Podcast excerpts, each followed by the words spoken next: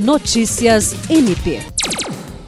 O Ministério Público do Estado do Acre, por meio da primeira Promotoria de Justiça Especializada de Defesa do Consumidor, se reuniu nesta sexta-feira com a Procuradoria-Geral do Município de Rio Branco e a Superintendência Municipal de Transporte e Trânsito para tratar sobre a proposição de um acordo que visa a abertura de processo licitatório para a contratação de empresa de transporte coletivo para Rio Branco.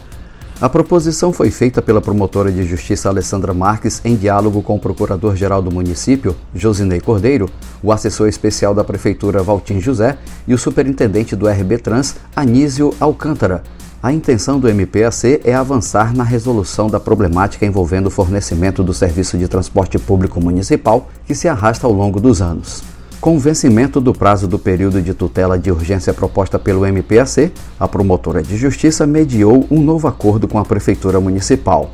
Jean Oliveira, para a Agência de Notícias do Ministério Público do Estado do Acre.